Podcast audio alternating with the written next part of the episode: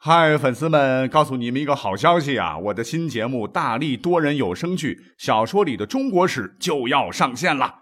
想要了解新节目或者跟我互动聊天，赶快来加入 VIP 粉丝群，入群二维码就在本期节目的声音简介中。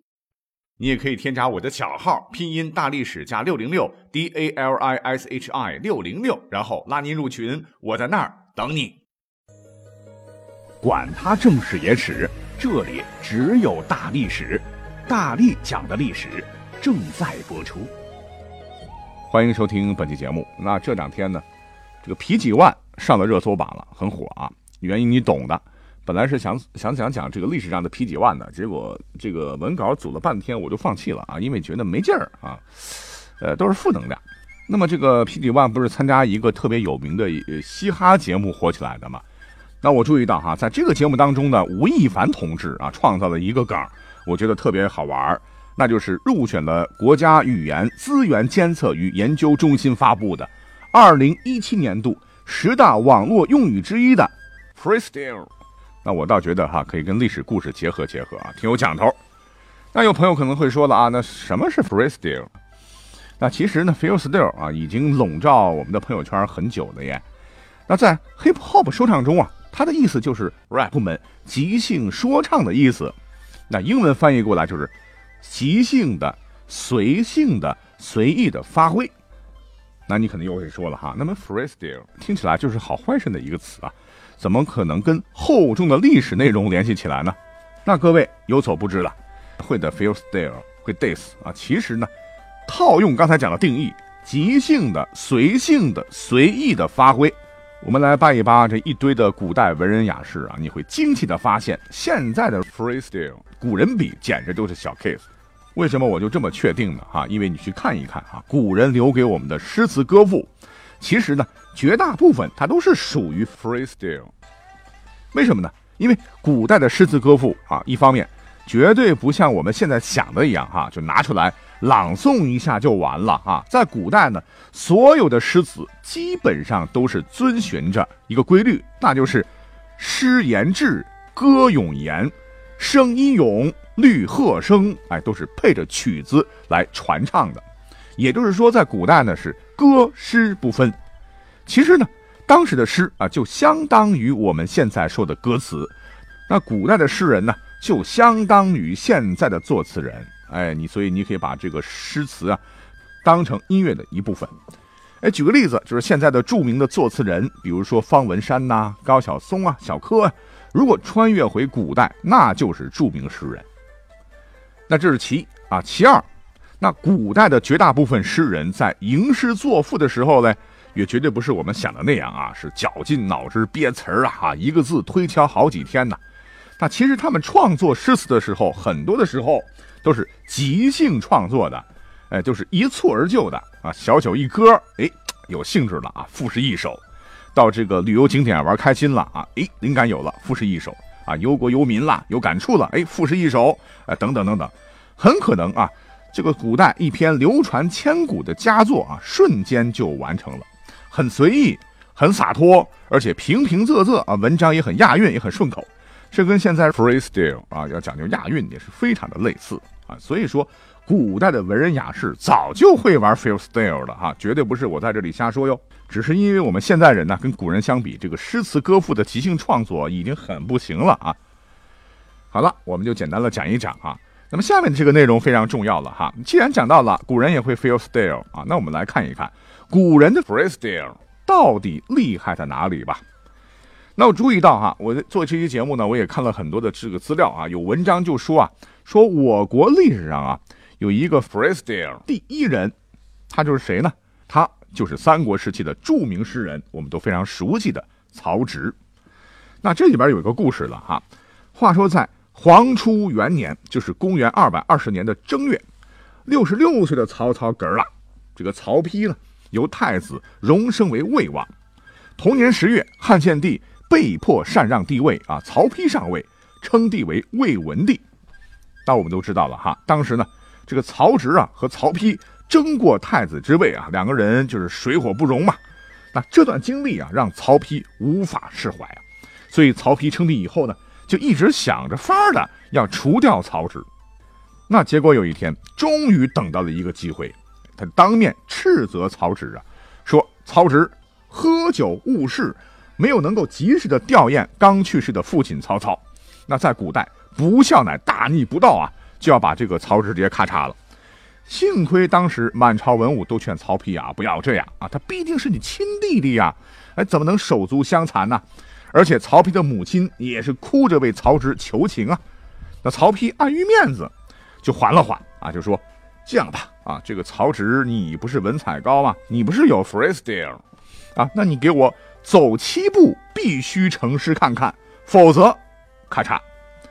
这个文献记载就是文帝曹丕常令东阿王七步中作诗，不成者行大法，应声变为诗也。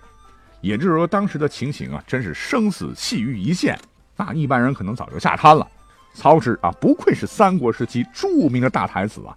哎，走就走啊，啪啪啪，转瞬间走到第七步的时候，就迎出了传世名篇七步诗啊，是煮豆燃豆萁，豆在釜中泣，本是同根生，相煎何太急。大家伙都熟吧？其实呢，这里边也有 diss 曹丕的意思了。曹丕当时听罢啊，不禁是。面露愧色啊，就暂时放过了曹植。那曹植啊，就由此凭借着强大的临场发挥能力，即兴 freestyle，成功挽救了自己的生命，也留下了一段千古佳话。据说啊，这也是历史上记载最早的现场 freestyle 雏形。所以有些文章的结论就是曹植就是 freestyle 之父。那我觉得这是很娱乐的哈。你如果说你要按照这个思路的话，那如果把他的这个七步诗。然后变成喊麦的节奏，加上蹦擦擦，你你你听听什么感觉哈？煮豆我燃豆萁，豆在这釜中泣，本是那同根生，相煎他何太急？哎哎，这曹植搞不好那还是喊麦致富呢哈。那我刚才讲了哈，其实呢，从古至今呢，大部分诗词都是 freestyle 啊。你你像那个最早的《诗经》里边的多了去了，所以说呢，这个曹植是 freestyle 之父啊，纯属娱乐。那咱们大家伙呢，听得好玩就可以了啊。不过要真的要认真的说啊，我认为的哈，历史上最厉害的 freestyle 高手，其实呢不是曹植啊，而是后头的一位，那真的是不能不讲啊。那这个人就是东晋时的著名的书法家书圣王羲之。哎，那他的这个故事也很精彩了，来听我慢慢讲哈。嗯，话说在东晋，就是公元三百五十三年的永和九年的三月初三。古人都讲究那一天过上巳节。当时的这个文艺青年王羲之啊，还很年轻，和自个儿的几十个好基友啊，一块儿呢，到了会稽山阴的兰亭，举办了一场露天的派对。因为这一帮子人呢，都是当时的士族贵族啊，都是文人雅士啊，聚一块干嘛呢？一起玩曲水流觞。什么是曲水流觞？它原本呢是中国古代民间的一种传统习俗。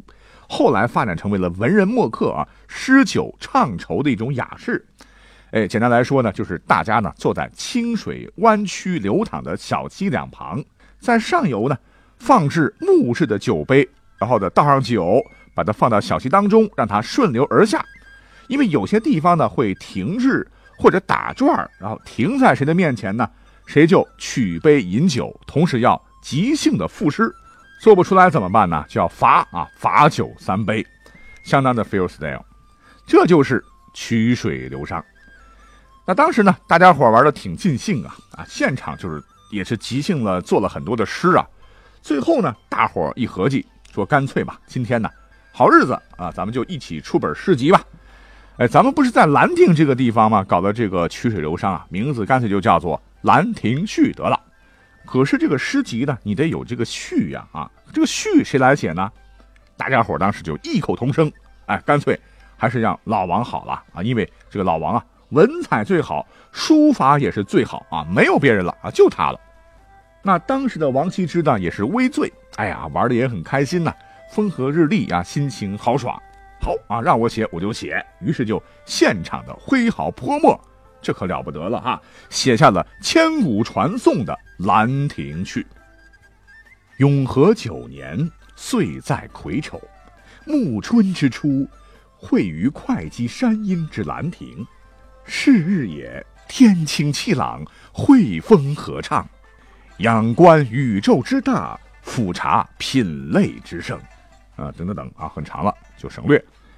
那这个《兰亭序》啊，它的这个书法的名气非常大，在书法界的地位就不说了，被誉为天下第一行书。那抛开这些，我们光看这篇文章的内容啊，呃，《兰亭序》，各位可以搜一搜，啊，写的真的也很棒啊。光凭这个文字的内容，也足以名垂青史了。哎，只不过因为这个书法的名气太大，就让人很多人呢就忽略了王羲之这篇文章本来的文学价值。所以我要表达的意思就是说，如果真要来说古代版的 Freestyle 第一人的话，我认为呢，在这么多的这个迁客骚人当中，我要首推王羲之。你想啊，这个文章是 Number One 啊，书法也是 Number One，再加上即兴创作，挥挥衣袖间呢，《兰亭序》便千古传颂。那在历史上，我们看看，真的没有人能够超越这个王羲之了。好了啊，这是我的一家之言了。我们最后呢，再来说一位古代的 freestyle 高人，他呢就是南宋啊相当著名的文学家、史学家、爱国诗人陆游。那我们都知道啊，他写的诗非常固的。哎，我们就单讲啊，这个陆游老人家呢，他一共是活了六十年。您猜一猜，他一共创作了多少首诗词呢？啊，差不多是一万多首。你除一除，平均算下来，就相当于每天要创作四点五首。啊，堪称是六十年间万首诗。我们再算一算啊，一天是二十四小时，你得睡觉吧，你得吃喝拉撒吧，把这些时间刨去，差不多呢，就是陆游啊，不到三个小时就要创作出一首新词啊。你说他牛不牛啊？当然了，可能有朋友会说了啊，你说的不对啊，因为历史上这个写诗最多的应该是杨万里啊。呃，因为很可惜，他留下来的这个诗不如陆游多啊。那除了这两位呢，还有杜甫啊、白居易啊、苏轼啊、王安石、欧阳修啊啊，虽然他们的诗吧不如陆游多，但也都是几千首啊啊，都可以称的是古代的 f i e l style 大神。那讲到这里呢，我估计有小伙伴又可能要说了啊，说你说的都不对，说历史上写诗最多的怎么会是陆游呢？啊，也不是杨万里，是清朝的乾隆爷呀！啊，你不信你去查查，他老人家一生作诗四万三千六百三十首。我们要知道啊，历经二百八十九年，唐朝一共出现了两千多名诗人，他们两千人写的这个诗集，一共在《全唐诗》里也就不过才四万八千多首。乾隆一人就凭一己之力是傲视群雄，所以应该说乾隆才是中国历史上乃至世界历史上写诗最多的人呐。那各位可能不知道了哈，这里边明显有水分呐，啊，因为有专家呢算了算，如果按照乾隆。从生下来就开始写，然后一天一首这么算下去，乾隆想要写完这四万八千多首诗词的这个字，就得需要一百二十年。然而我们都知道啊，乾隆爷是活了八十八岁，显然，哎，只有一种可能，就是很多诗歌它不是乾隆本人写的，哎，再加上呢，这个乾隆这家伙这个诗啊，这个质量啊忒次了。你要是真的比赛的话，你跟其他那些诗人们 feel still。明显是要被淘汰的啊，所以我们对乾隆就忽略不计了。啊，综上所述啊，你看古人这么会 freestyle，说实话，我自个儿都不敢在朋友圈里以后再发什么你 freestyle，显得非常 low 啊。那节目最后呢，我们也给古人们来个六六六吧。啊，感谢大家收听本期节目，我们下期再会。